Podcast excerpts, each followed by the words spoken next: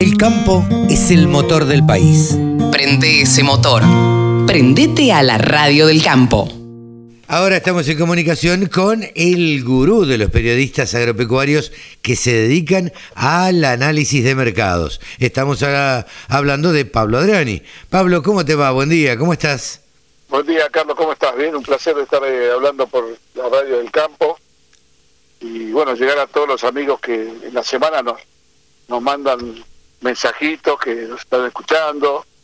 La verdad que uno, eh, la verdad que se siente reconfortante cuando estamos llegando a muchos puntos del país, ¿no? Mira, llegamos a todo el país, llegamos al exterior.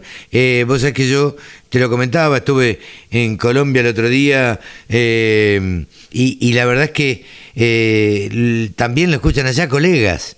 Y me dice, me entero las cosas de la Argentina, me entero cómo están los mercados, me entero cómo están las lluvias, me entero a través de la radio del campo. Y estamos tratando de replicar el modelo en, en Colombia, así que, bueno. Y hoy, hoy con internet llegás a todos lados. A todos lados. La, la, la, verdad es que sí, este, tienen un modelo tan distinto, bueno, que vos conocés muy bien, de producción agropecuaria, y, y miran mucho a la Argentina miran mucho, mucho a la Argentina y las cosas que, que hacemos acá. Nos miran con, con, admiración. Ayer un periodista me decía de un programa que me mandaba él y le digo, ah, pero esto es un canal de televisión, parecido, le digo, debe ser parecido a Canal Rural. No, me dice, ojalá, lo de ustedes es mucho peor. es mucho mejor, es mucho mejor Canal Rural que, que lo que tienen ellos. Eh, la verdad es que ellos están unos años atrasados, pero en, en Pero. Eh, eh, Carlos, están atrasados en distintos ámbitos eh, que tienen que ver con los comparativos con Argentina, materias primas, ganado, sí. limitantes climáticas. Sí. Pero yo te voy, a, te voy, a, dar un dato que es muy importante. Eh, Colombia tiene un nivel de tecnología para producir flores. Ah, no, no, ni hablar, en eso. Despla desplazaron a los holandeses del mercado eh, americano. Hoy Colombia es el primer proveedor de flores a Estados Unidos cuando históricamente durante durante 40 o 50 años había sido Holanda. Entonces la tecnología de producción de los de los eh, colombianos en flores es de primer nivel. Y después tener las flores tropicales, las, No. frutas, las frutas tropicales. Y las frutas tropicales, sí, sí, sí, en eso. Estados Unidos, el mercado de ellos es de Estados Unidos. Sí, O totalmente. sea que eh, en el tema commodities, por una cuestión de, de clima tropical, subtropical, eh, no producen trigo, Claro, y de la territorio. limitante, el maíz tiene que ser cultivos tropicales, eh, la hacienda es eh, de una raza muy índica y con, con baja condición de Sí, genética. sí, la sea, carne no, no es mala. A mí me, me extraña, y lo hablaba con un periodista y lo puedo hablar al aire también, ¿por qué no se ha exportado o, o han importado, digamos, eh, genética argentina a, a un país como Colombia? Este, Sí, ahí llama la atención por qué no llegó el Brangus o el Bradford. claro, claro. eh, Cuando están, eh, que están se, en Brasil. adaptaría, se adaptaría perfectamente, claro. Eh, pero algo debe estar pasando, es raro que no hayan llegado estas, estas razas. Sí, eh, lo estoy Ah, analizando seriamente. Decía que es una, in- una investigación de mercado. Claro, como posibilidad de negocio también. Pero bueno. Totalmente. totalmente. Pablito, contame cómo estuvieron los mercados en esta semana, post, post semana de elección. Los mercados, eh, como yo tengo una frase, están en modo corcho. Claro, sí, sí, sí, claro. ¿Viste Como cuando decís vos te vas a pescar y, y tirás la caña y está el corchito? Bueno, modo corcho. Claro, sí, sí, está. flotando, en el mismo en el en modo corcho con alguna tendencia ligeramente positiva para maíz y para soja, Ah, mira, eh, porque son mercados muy demandados hoy y porque yo creo que el riesgo de devaluación, más allá de que se produzca o no se produzca, porque por ahí, viste, este gobierno pasan tres meses y no devalúa, pero Sí, el sí, fantasma sí. del riesgo de la devaluación está dando vueltas en el mercado, está flotando en el aire. Entonces, la- las empresas multinacionales, casas matrices, yo estoy seguro que le dijeron, señores, achiquen el riesgo en pesos y, y ah, dolaricen su cartera. claro. La forma de dolarizar la cartera, en el caso de las empresas grandes, eh, es comprando trigo, maíz o soja. Sí, claro, sí, sí, sí. Son productos dolarizados. Eso por el lado de lo que sería la, la, la, macro. Desde el punto de vista de la micro del productor, eh, creo que está muy, muy, muy presionado por la, la, necesidad de espacio en el caso del trigo. Atención, Carlos. Ah, mira. Estamos en plena cosecha de trigo, todavía no, no estamos en el full, estamos recién en el arranque, ¿viste? Cuando estás en un 10, 15% a nivel país, con los trigos del, los trigos del Chaco, Santiago del Estero, centro norte de Santa Fe, que aunque aunque parezca que es una producción marginal, el, los rendimientos que está habiendo son bastante buenos comparados a, a, los que se habían estimado inicialmente, y, y, en algunos casos el trigo para el productor, eh, vos sabés muy bien que en la caja de fin de año, eh, el trigo es, es es el, el, el, aguinaldo, es eh, la Navidad, el Año Nuevo, los gastos que tienen que hacer las empresas. ¿Me entendés?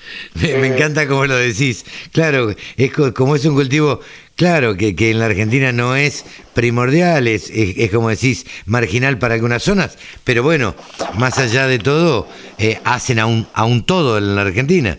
¿No? Claro, y, y, y, lo que era el trigo antiguamente, la, el ingreso de fin de año eh, ahora se, se, está consolidando mucho más. O sea, pensá que hace dos años eh, había 600.000 hectáreas menos de trigo porque no se pudo sembrar en Córdoba, no se pudo sembrar en el norte.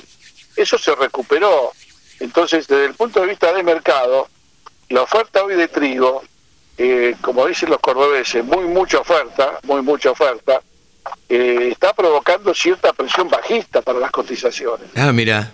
Y tiene lógica, tiene lógica justamente por la sobreoferta que hay y por otro lado la exportación que no ha registrado más trigo para no provocar nervios en el gobierno. Vos sabés que el gobierno esta semana hubo una interna bastante interesante entre el ministro Ferretti, secretario de Comercio Interior, con declaraciones eh, bastante eh, extemporáneas y bastante, digamos, fuera de contexto. Eh, eh Peletti amagó, por lo menos verbalmente, yo creo que tiene un problema de diarrea verbal.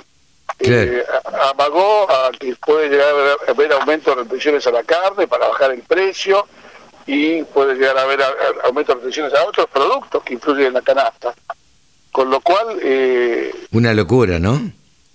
Y el tema, el contrapunto, ¿cuál fue? Culfas, Culfas, que siempre lo vimos como una persona moderada, con anteojito, muy respetuosa, lo salió a cruzar. Lo salió a cruzar. Y ahora es el presidente de la Nación quien dijo que hay funcionarios que no que no, que no miden bien las consecuencias de sus palabras. Es una alusión directa a Feletti. Claro. Feletti, es Cristina. Sí, claro, Feletti es Cristina, claramente. estamos hablando de un de, mercados agrícolas, ganaderos, pero se está cruzando la política en el medio y no podemos, como comunicadores, tanto vos como yo, mirar por otro lado y no emitir opinión. No, claro, me, claro. pongo el me pongo el traje de analista geo eh, de, política agropecuaria, ¿sí?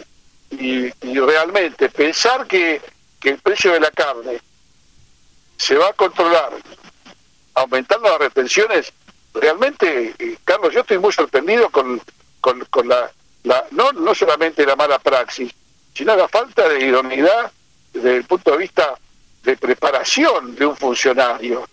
Porque todos sabemos que en diciembre la carne aumenta, pero esto desde que tengo 15 años que pasa lo mismo. La carne aumenta en diciembre, porque está la demanda de la fiesta. Pero claro, todos comemos asado en diciembre.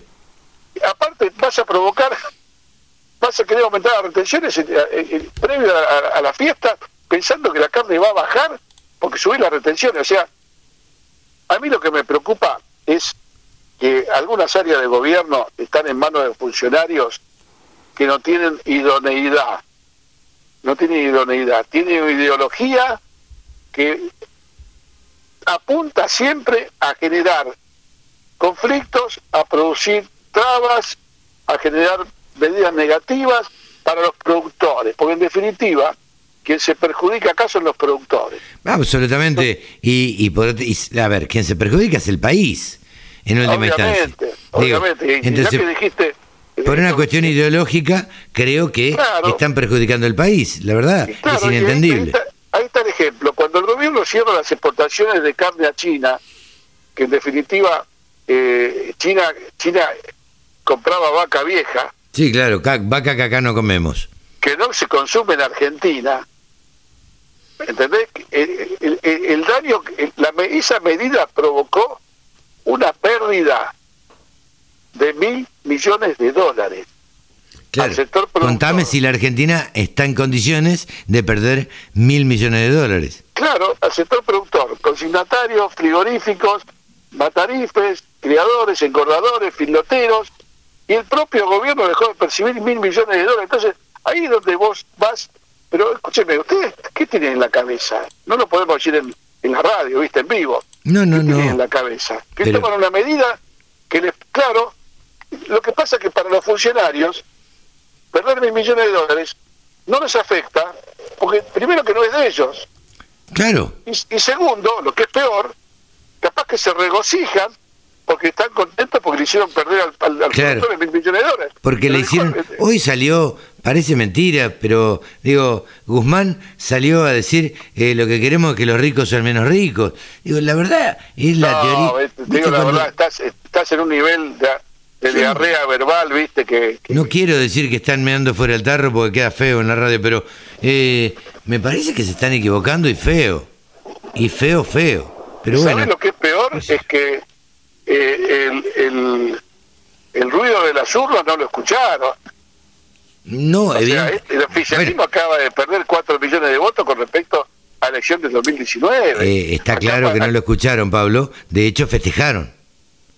Sí, eso es parte de la, de la psicosis que tiene esta gente, ¿viste? Pero vamos a ser sinceros, hay un avance de los, de los liberales, los partidos de derecha, que, y un avance de, la izquierda. Eh, que eso es puro disconformismo. Exacto, es disconformismo por un, por un, gobierno que, que no es el gobierno de los pobres y del pueblo. ¿eh? No, no, no. No, no, no, es un, gobierno que quiere aumentar los pobres. Exacto, es un gobierno que tiene eh, como, como proyecto de poder político tener bajo su, su pata a, toda una sociedad y a todo un pueblo.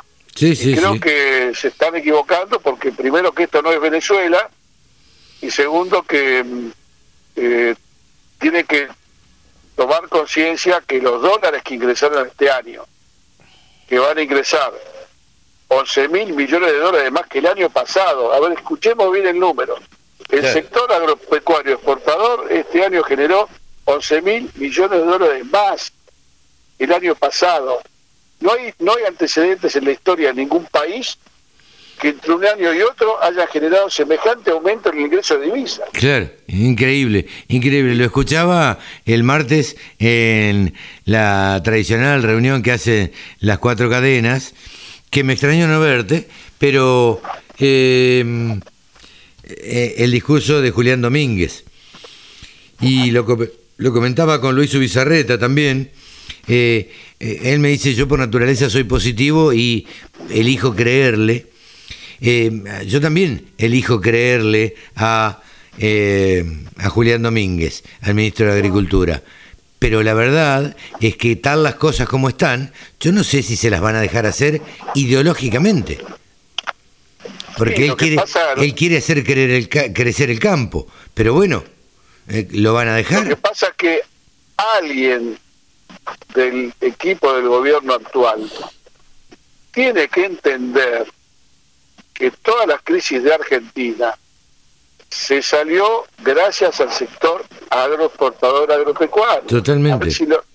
es una cosa que les cuesta entenderlo. Y el gobierno debería tener al campo y al sector agroexportador como un aliado, no como un enemigo. Es una cosa irracional. Por eso yo creo que este, este Julián Domínguez, que tiene muy buena voluntad, y creo que él agarró el guante en la discusión que tuvieron con a mitad de semana con Guzmán. Con Feletti Guzmán, sí. Con Feletti y creo que también, no sé si Curfas. Sí. Y Julián dijo, déjeme que yo me encargo de este tema. Cuando, se, cuando se estaba llegando a nivel de evaluar la suba de retenciones. Eh, entonces yo creo que Julián tiene cintura política y, tiene eh, eh, está convencido que la Argentina sale adelante con el sector agropecuario, cosa que el oficialismo cristinista o de la cámpora no está convencido de eso. O sea, esto es muy simple. El otro día un reportaje a Longobardi en el diario Nación decía Longobardi, al, al, al gobierno no le interesa si las empresas cierran y se van del país. Ahí está el reflejo de lo que piensa el país. Cerró Walmart, cerró Falabella, y al gobierno no le interesó. Cerró la TAM, cerró una aerolínea aérea que le pedía eh, la conciliación obligatoria y no se la dieron. O sea, el daño por el daño en sí, y como ellos no sufren en sus bolsillos. No, no, no, por supuesto. A ver, es un dirigente rico con, con ciudadanos pobres. Están en una gesta ideológica que mucho daño le hizo al país. Y bueno, esperemos que eh, de acá en adelante eh, la composición del Congreso, tanto diputados como senadores, actúen como, como una balanza de equilibrio y frenen toda la irracionalidad y, por no decirlo de forma muy chabacana, la pelotudez de los pensamientos ideológicos de, personas que no están preparadas para, para, ciertos cargos, no están preparadas. No, no, no, no. Ya vimos eh, el caso del fin de semana, la diputada electa por Salta, este, manejando en la falda de su novio borracha. Pero bueno, este, ¿qué querés No, no, es, así. Yo creo que Carlos, eh, más allá de este, esta eh, discusión que hicimos en vivo en la radio, la Argentina tiene un, un reservorio de capital humano en el interior, en el sector agropecuario, forestal, economías regionales, eh, eh, empresas pymes que producen alimentos, que está intacto, está intacto. A, ver, eh, tengo claro, Pablo, vos lo sabés a esto mejor que yo, vos te alejás 150 kilómetros de la capital federal y estas discusiones no se tienen en el pueblo. Exactamente. Eh, vos te vas a Pergamino, Salto, Dolores, eh, eh, por nombrarte Olavarría, 25 de mayo, 9 de julio. Esta están pensando en otra cosa. Están pensando en producir. Están pensando en producir. claro. A ver, están pensando en producir. Claro, cómo compran insumos, cómo compran semillas, a ver qué malabares hace, cómo se endeudan, cómo no se endeudan. Bueno, están preocupados por la lluvia, porque no llueve, por la cuidar los cultivos están, están generando trabajo y riqueza. Están generando, claro, vos lo dijiste, están generando riqueza. Están generando riqueza. Pero bueno, lamentablemente somos un país eh, dividido en dos. Eh, que unos que queremos que el país salga adelante y otros pareciera ser que mucha intención no tienen. Pero bueno. Eh, bueno, el, tiempo dirá, pero yo soy optimista. los cambios en la sociedad a veces llevan tiempo sin duda. Yo creo, yo creo que esta esta elección que hubo en noviembre y la nueva composición del, de la Cámara de Diputados y Senadores, con, con una cantidad de nuevos liberales, eh, con un pensamiento distinto, que, que ser liberal no es mala palabra, ¿eh? o sea... No, no, no, para nada. Yo prefiero, yo prefiero ser liberal y que todos tengamos la oportunidad y la libertad de elegir, de invertir, de crecer y de exportar, a tener un, gobierno donde prácticamente el pensamiento estatista, con dolor de tu vida, te hace imposible que, vos, imposible que vos crezcas en lo personal y en lo empresarial. Sí, por un lado eso, que me parece fantástico lo que decís, eh, Pablo, pero por otro lado, yo hasta respeto, y esto ya se convierte casi en una charla de café, respeto a la izquierda, por más que no esté de acuerdo, a la izquierda que es coherente la, la respeto. Ahora, no respeto a aquellos políticos que dicen una cosa y se llenan los bolsillos de otra manera. Entonces, digo, ahí es donde, donde no coincido y donde, y donde se me vuelan los patos y digo, che, pero ¿qué es lo que está pasando con esto? Porque hay políticos que les da lo mismo un partido o el otro. Podrían ser defender una cosa o la otra. Y sin embargo... Yo creo que es importante lo que vos decís. Y, y yo creo que como, como pensamiento simplista de lo que puede llegar a ser eh, el liberalismo o, el estatismo, eh, tengan en cuenta que el liberalismo, es, por su misma palabra que lo indica, eh, apunta a la libertad de las personas, a la libertad de opinión, de elección, de invertir, de crecer, y no a, los procesos autoritarios y estatistas que hemos estado viviendo estos últimos tiempos. Totalmente.